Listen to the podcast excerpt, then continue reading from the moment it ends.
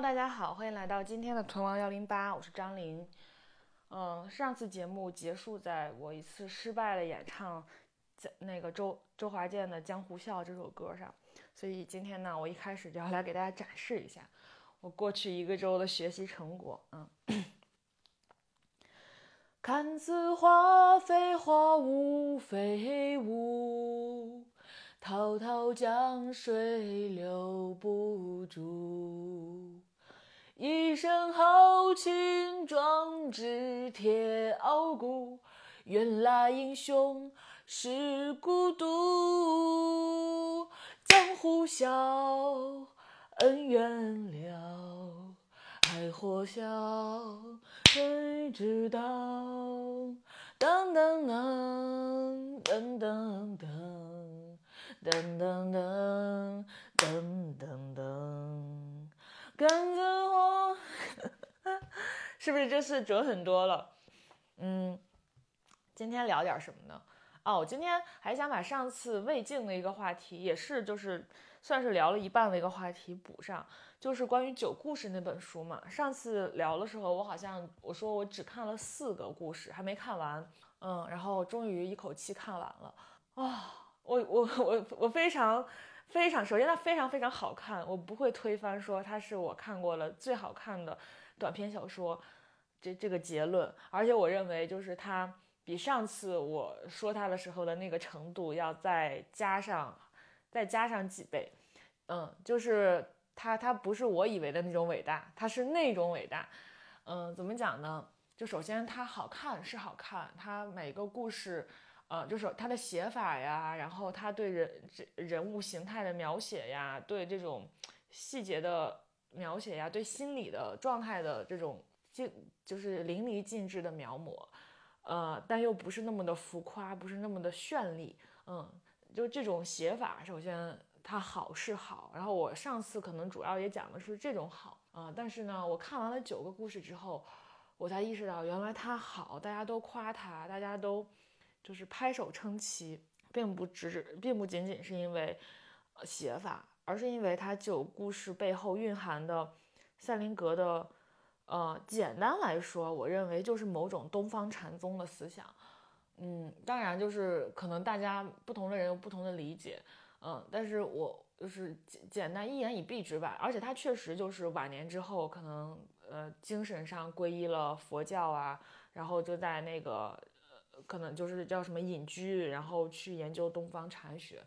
嗯，这这个好像确实是写在他的百度百科里的。那首先吧，就是为啥是九故事？我是我也是看了一个赵松老师写的书评啊，就赵松老师好像是一个，呃，北师大还是北大的，就是嗯一个很有名的做文学评论的老师，然后出过一本书评，评了很多书，其中包括赛林格的九故事，然后他给九故事写的一篇书评，算是。呃，应该是九故事的所有书评里边最有名的一个，我可以给大家读一下，就是他说为啥九故事是九个故事呢？我那天还发给了小曹，因为他明天要跟苗师傅、跟苗伟老师一起连麦聊一下九故事，然后因为苗师傅也是我特别喜欢的一个作家，他就问我那天小曹问我说能不能去拍一下苗师傅，我欣然答应，我说我可太想了。因为他们说，就是译林出版社，他们就是他们是在南京嘛，没有在北京这边的分支机构，嗯，然后他们想录这个连麦的话，就没有人去录，我我说我可以去录，我我特别想认识苗老师，啊，对，九故事的钥匙在哪里？这篇是赵松写的，在零九年的时候写的一篇九故事的书评啊，对，首先他九故事的第一篇和第九篇分别写了两个人的死，一个是一个大人的死，一个身心俱伤的青年人的死。然后另外一个，最后一个是一个领悟了人世道理的孩子的死，它构成了整部小说的首与尾。两种死显然是处在不同的层面上的，但最后无疑他们是重合在一起的。这就使这部小说有了一个环形的结构。我们可以把它理解为圆满的结果，也可以理解为一种归零的状态。赛林格用九个故事构成了这部小说集，而不是八个或者十个、十一个，显然是怀有深意的。阿拉伯数字从一到九之后，接下来的故事就是零，接下来的数字就是零，零是数的起点，也是终点，同样也是事物的起点与终点。然而，数字的组合使它们失去了本来的面目，以至于给人的感觉是它们可以变成无限多，可以有无限的变化。但再多的变化，最终仍旧会归于零。整个世界就是这样的，从无到有，到包罗万象，最后一切又会化为无。嗯，我当时读到这个的时候，我才意识到我对九故事的理解是多么的浅薄。嗯，包括它里边的。就是你，当你读完了这九个故事之后，你再合上书，你去想你刚刚读到了什么，你不会想起某个具体的人，不会想起某件具体的事儿。我想起的是，就是这片大地上的愚蠢的人们，愚蠢的、可怜的，又幸福的人们，在这里醉生梦死，生生死死，在这里，呃，泼洒那么多激情。然后在别人身上投射自己的激情，然后你活在各种各样的关系里边，但最后所有所有所有的一切，你只会感觉归于虚无，什么都不是。我觉得或许是因为他的编排，就是他最后一个故事，就是因为他最后一个故事讲了一个嗯早会的，然后很小的年纪就领悟了非常呃。非常伟大的禅宗的道理，我我认为是这样，就是他他他他讲了一些很多那种，呃，甚至我们在《金刚经》上会看到的一些道理。就这么一个小男孩，他最后甚他甚至预见到了自己的死亡，然后他一步步坦然的、快乐的向自己的死亡走去。他最后写了这样一个故事，我觉得可能是因为这样一个故事，在这个故事的在这本书的结尾，所以当你合上书的时候，会有这样一种幻灭感，这样一种。虚无感，嗯，然后呢，我再来读一读这个九故事的书评里边，对他说，在九故事里呈现了一系列失去了我，我是打引号的，失去我的成人们的生活状态，他们都是那么的脆弱、焦虑、浮躁，虽然原因与表现各有不同，但状态大致相似，而与他们相对应的，又总是一些天真的、多受他们影响甚至伤害的孩子。在他们与孩子之间，总是有着微妙难解的感应与隔阂。他们对孩子存有某种无法说清的需要，但这对孩子来说又什么都不是，无法理解。所以，相互需要又相互伤害的局面就会反复出现。嗯，就是这样的。就是他，对他这个大人和孩子的对比还挺妙的。就确实，他这个书里边九个故事里边有几个形象特别鲜明的孩子，然后。但他写孩子又不是单写孩子，他会，呃，通过与大人关系的映照，就是某种，是可能是佛教用语吧，就是叫对镜。他他会把孩子和大人做一个对镜，包括有一有一个故事写的是一个精神有点崩溃的、生活富足的二十五六岁生了孩子，过着富家太太生活的这么一个富家小姐、富家太太，然后她的女儿是一个自闭呃一个自闭症。小孩儿，然后呢，活在自己的世界里边，给自己构想了一个叫 Jimmy 的小男朋友。然后他妈妈最后就精神大崩溃，就是开始发泄到了他女儿身上。因为就是某种程度上，妈妈是羡慕女儿那种状态的，她可以相信自己的那个世界没有崩塌，她可以活在自己的那个世界里边。但是这个妈妈她其实是没有办法说服自己的世界没有崩塌了，因为她已经经历了她的爱人在战争里边莫名其妙的失去了生命，然后她莫名其妙的嫁给了一个根本就不懂她的，她也不是那么爱的一个男人，等等，她没有办法，尤其是在喝醉酒之后，尤其是在面对故人，面对她的老闺蜜、老同学，她没有办法消化这一切，没有办法自圆其说，所以她看到她的自闭症女儿。是那个样的时候，他就会很生气、很愤怒，他就受不了了，等等吧，一系列的，其实都是，我觉得孩子就是大人的对镜，很多大人他会在孩子身上看到自己失去的东西，或者看到自己无法企及的那种东西，嗯，包括最后一个故事，刚才说的那个天才般的小男孩，其实也是这样的。总之吧，这本书。实在是太好了，你看，呃，他说塞林格笔下的青年人基本上都是被严酷生活现实，塞林格笔下的青年人基本上都是被严酷生活现实轻易打垮的。要么是战争，要么是别的什么遭遇。他们陷在心理困境里不能自拔，找不到任何出路与希望。孩子们是很难理解成年人的，尽管他们可以想象、猜测。而青年人的遭遇与状态，对于孩子们来说是相对比较接近的。呃，与他与令他们感到不安的成人世界相比，青年人的世界则让他们感到了那种莫名的心痛与恐慌。如果不用《九故事》作为小说集的名字，而是像通常作家们所做的那样，用一个小说的名字作为整个小说集的名字，那么最能概括这个集子的气质的，可能真的就是那篇为艾斯米而作，既有爱，也有污秽凄苦。爱、污秽、凄苦。这几个关键词确实能概括九篇小说的气息。整个九个故事里，没有一个获得幸福的人，甚至没有一个真正能够由衷的快乐起来的人。但事实上，塞林格根本不会看重幸福或快乐这样的切入点，他所关注的是禅宗意义上的领悟，对生命本身，对生活本身，对现在、过去以及未来。只有如此，人才有可能从世俗世界的污秽与凄苦，甚至于纠缠不清的爱中脱身而出，获得彻底的解脱，进入更为广阔而自由的世界，甚至可以超越生死的局限。塞林格让笔下的那些年轻人、孩子，还有不成熟的成人们，经历或者看到爱，对爱的渴望、死亡、绝望与疯狂。他试图让他们以外的人明白。人生是多么的需要领悟，而不是那些盲目的执着与反抗，更不要说自暴自弃式的武断决绝了。抛开世俗的人际关系链条，回归本我，直至进入无我之境，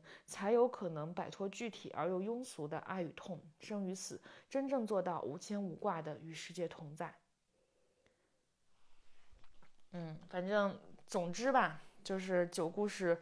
我之前还是低估九故事了，就是它的深度、它的广度、它的厚度，呃，不是我之前说的那个，它是我最喜欢的短篇小说集的那种，它是我最喜欢的短篇小说集，我应该这么说，对，嗯，然后另外最近还看了一个短篇小说集，就是《黄金时代》，说实话，我以前一直没有看过《黄金时代》，就。哎，还是太稚嫩、太年轻了。我以我以前总觉得王小波很，就他是很皮，然后他写的呢读起来很爽。但我总感觉，就是我我是那种特别着相的感读者啊，就是感觉他的，呃，对那个性的场面的描写，我不是特别喜欢。我觉得会，就是怎么讲，就是特别的戏谑，也不是戏谑，就他没有他没有在戏谑，他在认真写，但是。小时候的我，我读起来就会觉得很戏谑，就只哎，这当然这也不能怪我啊，就是你说说这种这种话，什么就是一尺长，什么嗯，我们来找找啊，哦，什么我的小和尚直翘翘的指向天空，尺寸空前，这就是我过生日时的情形，啊，这个还不算什么，他那个尺寸，他他有一个更更那什么的描写尺寸空前的话语。哦，我的小和尚依然直挺挺，在月光下披了一身塑料，倒是闪闪发光。我听了这话不高兴，他也发现了，于是他用和解的语气说：“不管怎么说，这东西丑的要命，你承不承认？”嗯，这东西好像个发怒的眼镜蛇一样立在那里，是不大好看。我说：“既然你不愿意看见它，那就算了。我想穿上裤子。”嗯，不拉不拉的啊，我也不找了，不找那些话了啊。但是我这次在读《黄金时代》。我突然发现了，改到了王小波的妙哎，就是我这次我是有生之年啊，第一次完整的读过了《黄金时代》这个短篇集里边的《黄金时代》这篇短篇小说。当我读到最后一行字，我我彻底的被被他折服了。我觉得他配做，就就他不愧是王小波。哎，我刚才打了一个嗝，对不起。我给大家读一下，最后我甚至用笔画出了我觉得特别特别好，写的特别特别好的两段。陈清扬说：“那一刻，他感到浑身无力，就瘫软下来，挂在我肩上。那一刻，他觉得如春藤绕树，小鸟依人。他再也不想理会别的事，而且在那一瞬间，把一切都遗忘。在那一瞬间，他爱上了我，而且这件事永远不能改变。”陈清扬说：“承认了这个，就等于承认了一切罪孽。”他说，他之所以要把这件事儿最后写出来，是因为他比他干过的一切事儿都坏。以前他承认过分开双腿，现在又加上他做这件事儿是因为他喜欢。做过这件事儿和喜欢这件事儿大不一样，前者该当出斗争差，后者就该五马分尸，千刀万剐。但是谁也没权利把我们五马分尸，所以只好把我们放了。陈清扬告诉我这件事以后，火车就开走了。以后我再也没见过他。嗯。就这个，呃，给没有读过的朋友介绍一下，就是这篇短篇写的就是王二，王二就是我，就是王小波在很多作品里边都自称王二嘛。王二跟陈清扬他们两个是那个在云南，呃，插队的时候认识的，嗯，然后那个王二是在云南当知青，然后陈清扬是在。呃，云南当赤脚医生，不是赤，就是当医生，不是赤脚当医生，因为他那他俩其实都是北京去的那种上过学、读过书的知识分子。陈庆阳人家正正经的北医大毕业的，然后王二应该也是，就是反正读过不少书的那种吧。然后呢，他俩就在云南相遇了，因为陈庆阳长得特别特别漂亮，所以当地的人啊什么的都说他搞破鞋，但其实他没有搞过破鞋，她是一个很无知、很懵懂的这么一个女孩。嗯，但是呢又很大胆，敢爱敢恨，情感奔放。嗯，王二呢就是一个挺无厘头的一个小男孩儿，然后呃也挺滑头，挺挺挺挺痞的吧，然后也说话什么的就特就是，反正就很就很会，但他不是那种油腻的会啊，就是他是那种聪明的会。嗯，然后他俩呃就是一开始说什么革命有就是革伟大友谊，然后就就就在一起那个。在在野哎是在外面吧，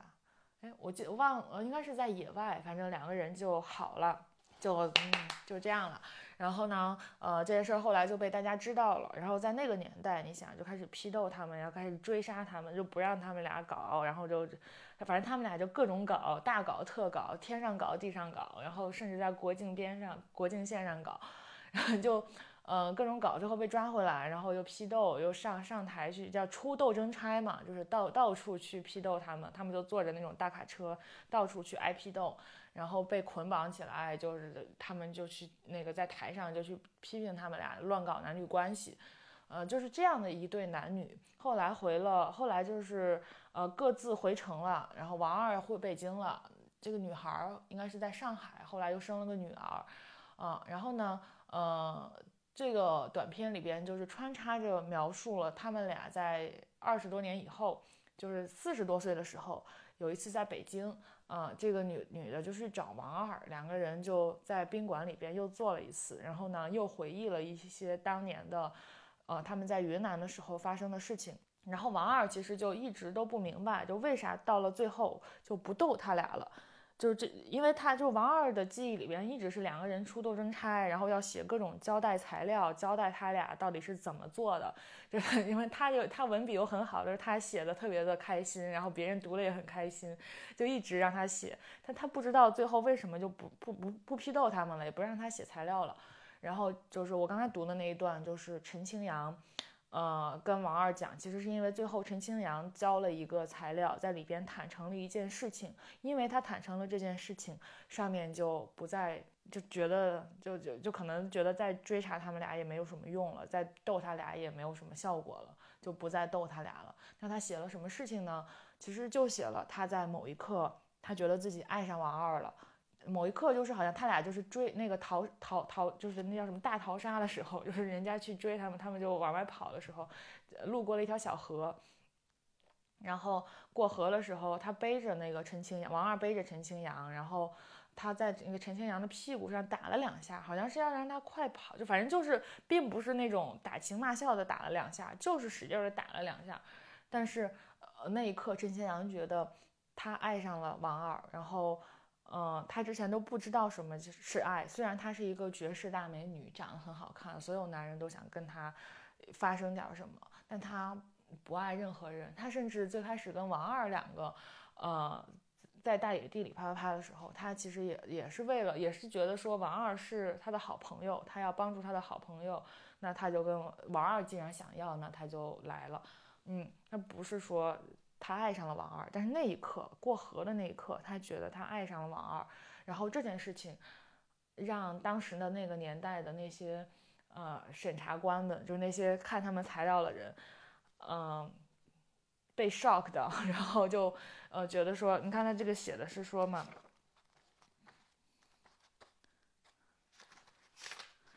说。嗯，前者该当出斗争差，就是做我，就是他承认，如果他承认只承认啪啪啪说该当出斗争差，但是如果是爱上了，那就该五马分尸，千刀万剐。但是呢，谁也没有权利把我们五马分尸，就只好把我们放。嗯，然后读完黄金黄金年代之黄金时代之后，我又读了，现在在读后面的这篇叫《三十而立》，但还没有读完，但我觉得也挺好看的。哦，我有个就是真真实的改到王小波，我觉得最近这段时间还挺妙的，就是当你把生活节奏放缓，工作节奏放缓，然后你不再那么急吼吼，我觉得是放空了自己，然后也给了这些。优秀的文学作品以机会来走进我，走进我的生活，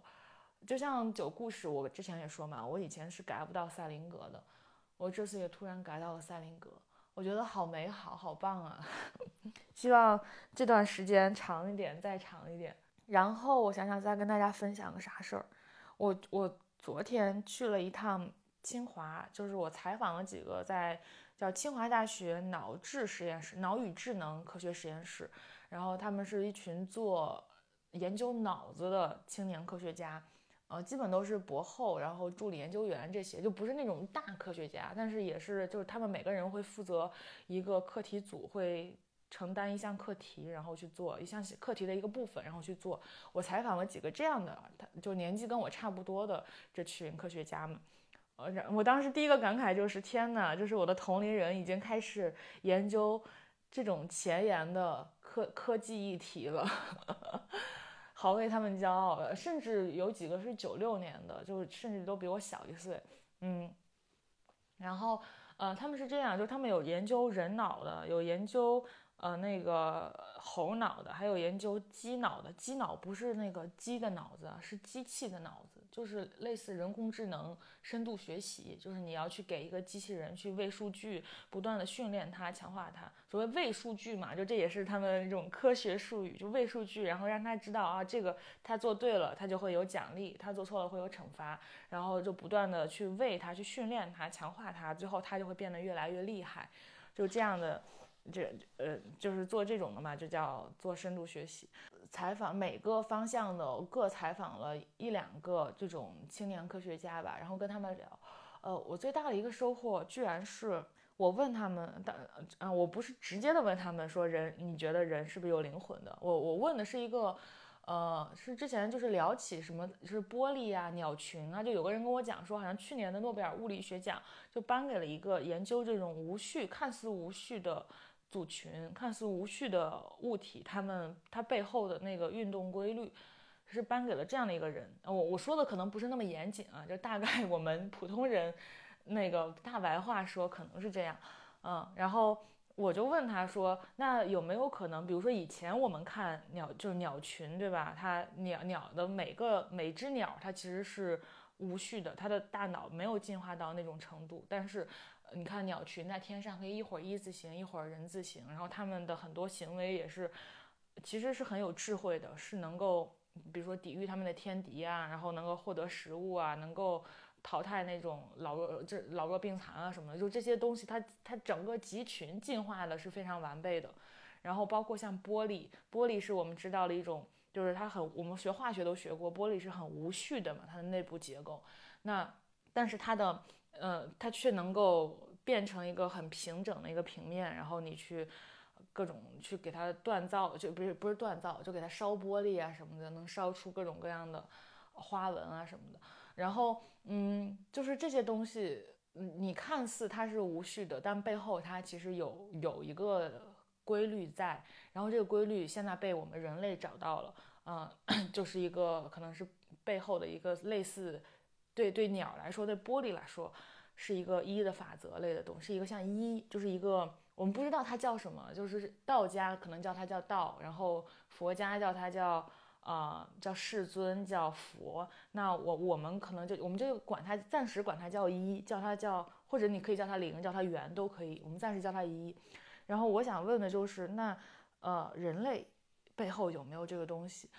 就比如说，我跟他今天在这个屋子里边，在这个时间段，在这个屋子里说了这样一番话，嗯，看似是随意发生的，看似是没有规律可言的，但是这背后有没有东西？有没有一个一？嗯，我问了，就是因为我们我跟每个人的聊天莫名其妙，反正最终都都会到这个到这个问题。然后呢，他们给我的回答也是，他们也想过这个问题。然后他们目前的目前他们的立场是，他们认为是有的。嗯，虽然他们也不知道在哪里怎么找是什么，那那他们认为是有的，而且他们其实也并不相信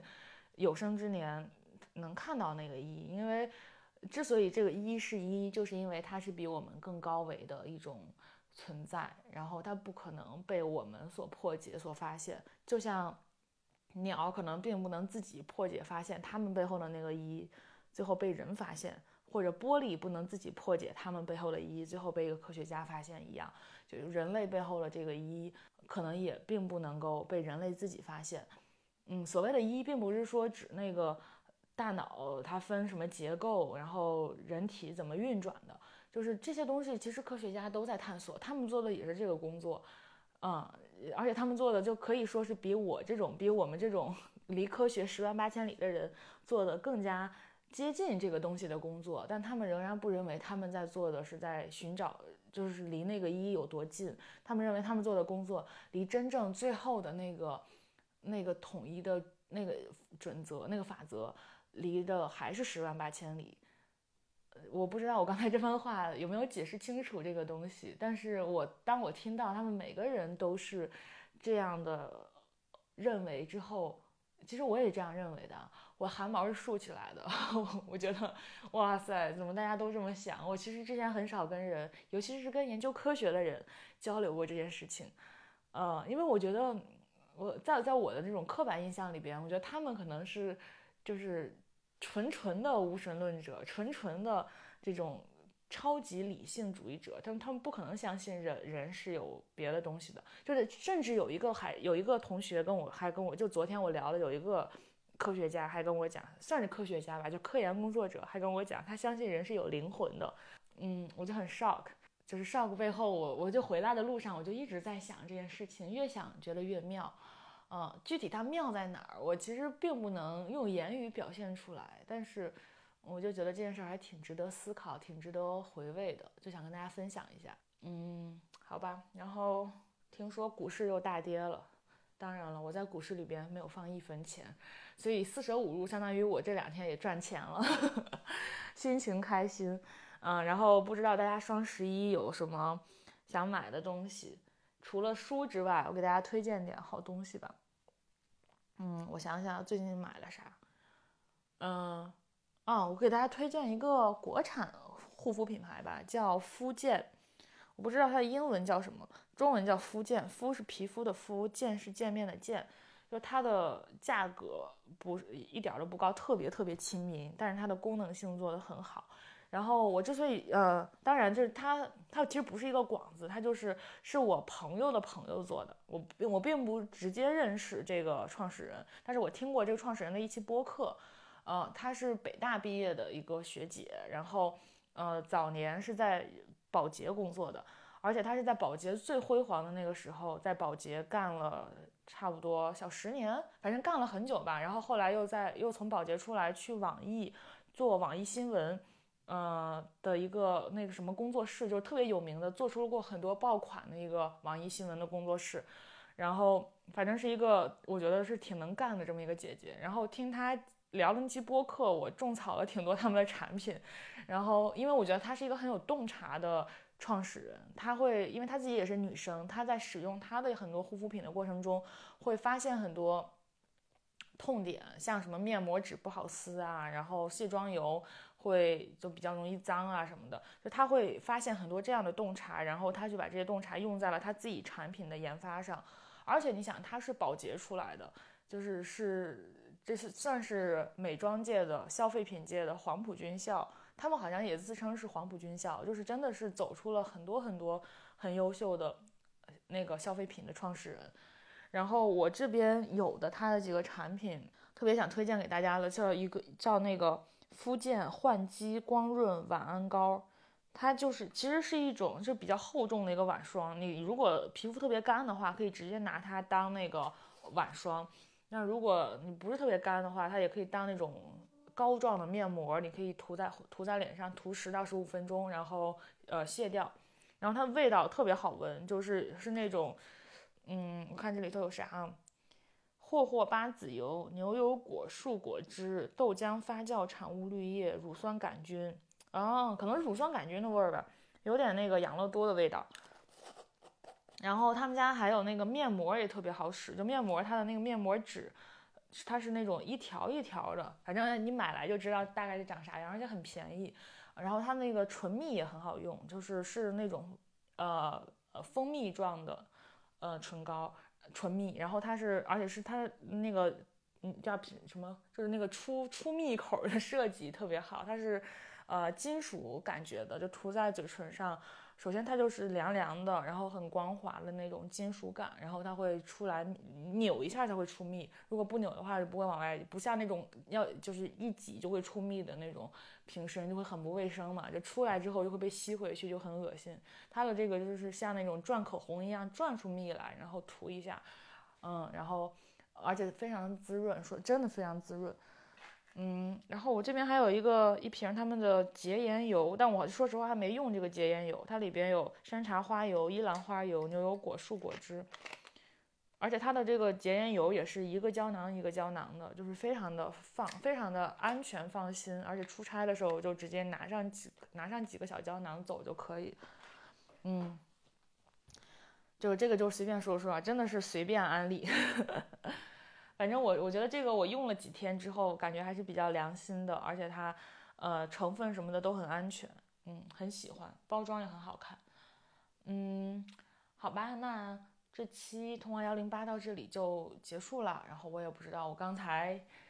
头晕脑花说这些，但确实有很多想跟大家分享的事情了。这个周，